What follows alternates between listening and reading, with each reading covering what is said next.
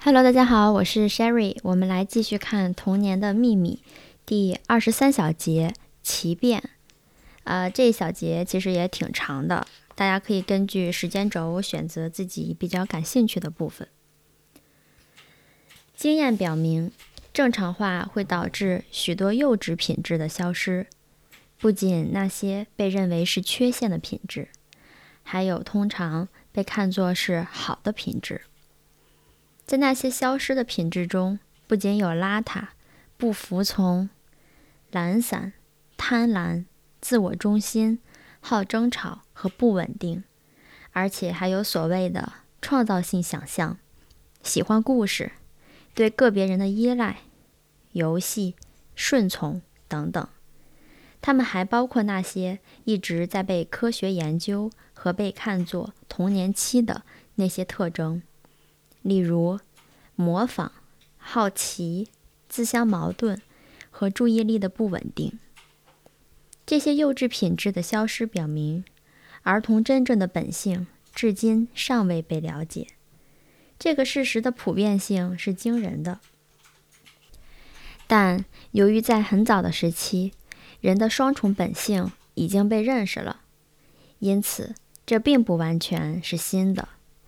第一种本性是在他的创造时期给他本人的；第二种本性是因为他的首要罪恶，即违背了上帝的准则而产生的结果。由于这种堕落，人被剥夺了在他较早时期所得到的赐福，他便受他的环境和他自己心灵的幻觉所支配。这种原罪说会有助于我们理解。儿童发生了什么事儿？一个人可能会被自身很小的某种东西引入歧途，这种东西在爱和帮助的伪装下，在人毫不知觉的情况下蔓延开来，但实际上它应该归咎于成人的盲目。他们无意识的自我中心，事实上会对儿童产生一种。恶魔般的影响。然而，儿童是在不断的更新，他们自身有一个不会被污染的计划。根据这个计划，他们应该正常的发展。如果儿童恢复正常、自然的状态，就跟一个特殊的因素，即他专心致志于某些他跟外界现实相接触的体力活动联系起来了。那我们可以说，儿童所有的奇变都有一个根源，那就是儿童不能实现他发展的原始计划。那是因为在他的形成时期，他遇到了一个有敌意的环境。在形成时期，他的潜在能量应该通过实体化的过程展现出来。神游，实体化的概念可以作为一种指导。来解释奇变的性质，心理能量必须在运动中得到实体化，这样它才能统一这个活的机体的人格。如果这种统一不能获得，不管是由于成人占据了支配地位，还是由于儿童在环境中缺乏动力，心理能量和运动这两个组成因素就各自发展，人被分裂了。由于从本质上来说，没有一样东西会被创造或被消灭，所以儿童的心理能量不是按他们应有的方式得到发展，就是沿着错误的方向发展。当这些心理能量失掉了他们的终极点，而毫无目的的漫游时，通常就产生了奇变。心灵本身应该通过自身的体力活动来塑造，这样心灵才不会躲避于幻想之中。当漂泊的心灵找不到它可以工作的对象时，他就被图像和符号所吸引。饱受这种失调折磨的儿童会坐立不安地乱动，他们充满活力和不可压抑，但是毫无目的。他们刚开始做某事儿，尚未完成就把它丢下了。因为他们的心力朝着许多不同的对象，而不能固定在某个东西上。不管成人惩罚或耐心的容忍这些失调儿童的漫无目的和不规范的行为，但实际上他们是赞成和鼓励儿童的幻想，把他们解释为儿童心灵的创造性倾向。福禄培尔发明了许多游戏，目的在于鼓励儿童沿着这些方面发展自己的想象力。这个福禄培尔，他是一名德国学前教育家，曾创办世界上第一所幼儿园。成人教儿童观察他自己用各种方式用积木搭成的马、城堡或者火车。儿童的想象力可以给任何物体一种象征的意义，但是这就在他的心灵里产生了一种幻想的景象：一只旋钮变成了一匹马，一张椅子变成了玉座，一粒石子变成了一架飞机。儿童可以玩他们得到的一些玩具，但是这些玩具产生了各种各样的幻觉。未能提供跟现实的实在而富有建设性的接触。玩具给儿童提供的环境并没有特殊的目的，结果除了幻觉，他们并不能给他任何真实的和理智的全神贯注。他们能激起儿童的活动，就像隐藏在余烬之下的微火冒出来的烟雾，但是。这种火焰不久就耗竭了，这种玩具很快也被扔掉了。然而，成人认为，对儿童的随意活动来说，玩具是他发泄精力的唯一渠道，就像从隐藏在玩具底下的微火中冒出来的一缕烟。他们相信儿童会在玩具中找到幸福。尽管儿童很快就会厌倦他的玩具，并把它们搞坏，但这种信念还在继续存在着。当成人毫不吝啬地把这些礼物给儿童时，成人会被认为是仁慈的和慷慨的。玩玩具是这个世界赋予儿童唯一的自由，但儿童应该在这个宝贵的时期为更完美的生活奠定基础。这种分裂的儿童，尤其在学校中被当作十分聪明的人，即使他们不正常、不协调，也无纪律。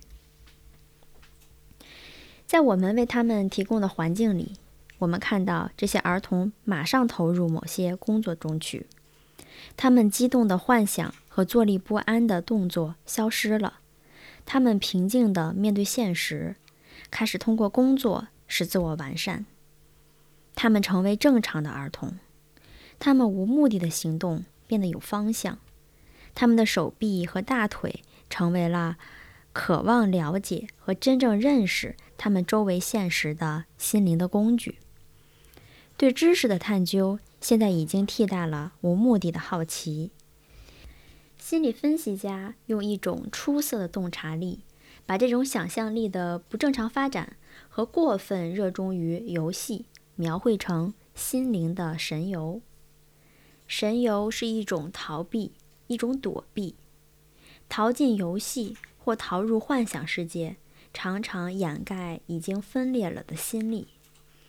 神游代表了自我的一种无意识的防御，这个自我逃离苦难或者危险，把自己隐藏在一个面具之后。障碍。教师们发现，非常富于想象力的儿童，并非像人们所认为的那样是班级中最好的学生。相反，他们所获甚少，或者一无所获。尽管存在这个事实，但是没有一个人会怀疑这些儿童的心灵已经奇变了。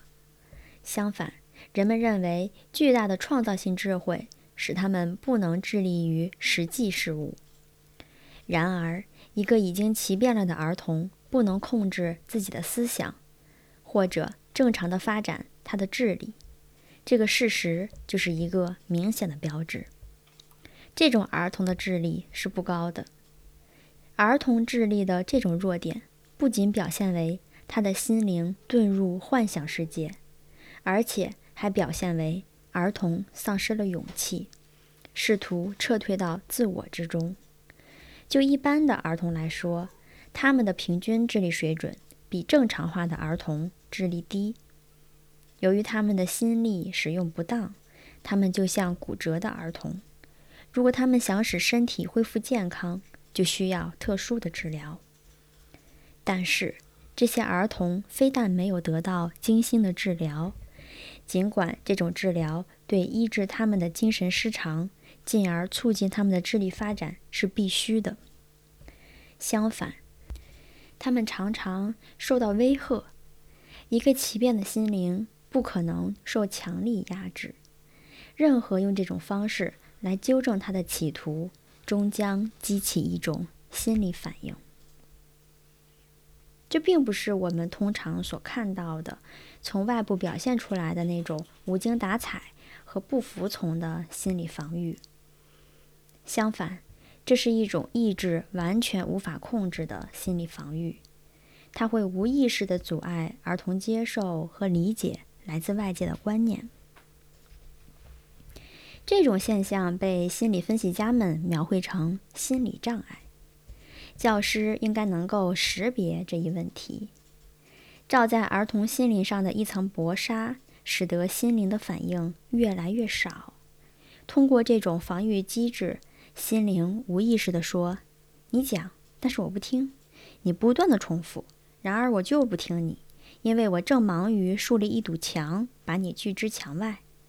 不然，我就无法建筑起自己的世界。”这种被延长了的防御，使儿童的行为看起来就好像他已经不能运用他的自然功能，那也就不再存在意志好坏的问题。事实上，面对这种饱受心理障碍折磨的儿童的教师们相信，这些儿童的智力低于平均水准，不能掌握诸如算术和拼音之类的材料。如果聪明的儿童对许多不同类型的学习设置心理障碍，甚至反对任何类型的学习，他们就可能会被看成愚蠢的。如果他们在同一年级留级好几次，他们就会被认为是智力低下。通常，心理的障碍并不是唯一的障碍物，它被外界防御物所包围。这些防御物一般被心理分析学家称之为抵触。最初，它是对某一特定学科的抵触，然后是对一般的学习抵触，再以后是对学校、教师和儿童伙伴的抵触。那时就不再有爱和真诚的余地，儿童害怕学校，以致最后完全脱离学校。通常，这些人会带着这些在童年期设置的心理障碍终其一生。许多人终生讨厌数学，这就是一个例子。他们不仅不能理解数学，而且只要一提到它，就会出现一种对它忧郁和厌恶的内在障碍。这种情况同样也发生在其他的学科上。我曾经认识一位年轻的妇女，她很聪明。但是，就他的年龄和背景而言，他在拼写上所犯的错误是完全不可思议的。试图改变这个缺点的每次尝试都证明是无济于事。这种错误似乎随实践而成倍增长，甚至阅读经典著作也毫无用处。但是有一天，令我完全感到意外的是，我看到他书写的既漂亮又正确。这里我无法详细的论述这件事，但我很清楚，他肯定知道了自我表达的正确方式。无论如何，存在一种神秘的力量，它抑制着这种能力，于是呈现出来的是错误连篇。治愈，人们很可能会提这个问题：神游与障碍这两种奇变，哪一个更严重？在我们的具有正常化功能的学校中，像上述提到的那些跟神游或幻想有关的神游，已证明是比较容易治愈的。通过比较可以发现其理由。如果一个人逃离了一个地方，这是因为他没有在那里发现他所需要的东西。然而，如果他逃离的环境发生了变化，他一定会回到那里。事实上，在我们学校里最经常看到的一种现象是身心失调和激怒的儿童迅速的转变，他们似乎立刻从遥远的国土回来了。不仅他们无秩序的工作习惯有了变化，而且通过获得平静和满意，产生了一种更深刻的变化。这种奇变自然的消失了，儿童经历了一种自然的转换。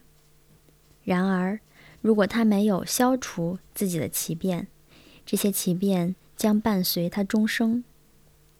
许多似乎拥有丰富想象力的成人。实际上，对他们的环境只有模糊的感觉，并受他们的感觉印象所支配。这些人以他们富于想象力的气质而著称。他们缺乏秩序感，只是光线、天空、颜色、花朵、风景、音乐的热情赞美者。他们有一种感伤和浪漫的人生观，但是。他们并没有深切地了解他们所赞美的光线，并真正地热爱它。给他们灵感的星星，并不能使他们的注意力维持足够长的时间，从而使他们获得最起码的天文知识。他们具有艺术家的气质，但是他们并没有创造出任何东西，因为他们缺乏耐心去获得任何技能。通常，他们并不知道用他们的手去做什么。他们无法使自己保持安静，他们也不能使自己去工作。他们会神经质地碰东西，并常常把东西打碎。他们心不在焉地拔起那些他们所赞美的花朵。他们不能创造任何美丽的东西，也不能使自己的生活幸福。他们不知道如何去发现在世上可找到的诗意。如果没有人帮助他们，他们会不知所措，因为他们把自己的弱点和自己气质上的癖好当做完美的标志。这种缺陷可能发展成严重的心理疾病。它们起因于人的早期，那是最容易弄乱的一个时期。一条道路受阻。就会引起奇变，而这些奇变最初是难以察觉的。相反，一些心理障碍是很难克服的，即使在幼儿身上发现的心理障碍也难以克服。他建造了一堵封闭精神，并把它隐藏起来的内部之墙。这堵墙是针对世界的防御工事。由于这个心灵常常与所有可能是幸福之源的外界美好事物相隔绝，于是，一出神秘的戏剧就只能在这些多种多样的障碍物的背后演出。对知识、科学和数学的秘密，以及具有迷人魅力的音乐的追求，所有这些都成为自我孤立人的敌人。儿童的自然能量被引入歧途，以致使所有可能成为他感兴趣和喜爱的对象黯然无光和隐而不见。学习导致了对世界的厌倦和抵触，而不能为儿童在世界中占有一席之地做准备。障碍是一个高度暗示性的词。它使我们想起，在我们拥有任何真正的卫生知识前，用来避免疾病的方法。男人和女人都避免接触新鲜空气、水和阳光。他们一直把自己关闭在密不透光的大墙背后。白天黑夜，他们关闭自己的窗户。即使就空气的充分流通而言，这些窗口已经太小了。他们用厚厚的长袍把自己包裹起来，就像洋葱一层紧裹一层，由此防止空气净化他们皮肤的毛孔。他们的自然环境是十足的抵御生命本身的屏障。但是，社会的某些方面也会使我们想起障碍物。为什么人们要相互隔绝？为什么每个家庭用一种对其他家庭的冷漠和抵触感把自己孤立起来？一个家庭不会祈求孤独，他可以在自己的家庭圈子中找到快乐，但又把自己跟其他家庭分隔开。筑墙并不能用来保护爱。一个家庭的防御是封闭的和难以穿越的。它比这个家庭所居住的房子的围墙更坚固。最终，这个真正的障碍把人分隔成社会等级和民族。树立在民族之间的屏障，并不是用来使一个统一的同种族的团体跟其他团体相分离，它是给他以自由和保护的。然而，对隔离和防御的这种渴望。加固了民族与民族之间已存在的障碍，并阻止了人员和商品的交流。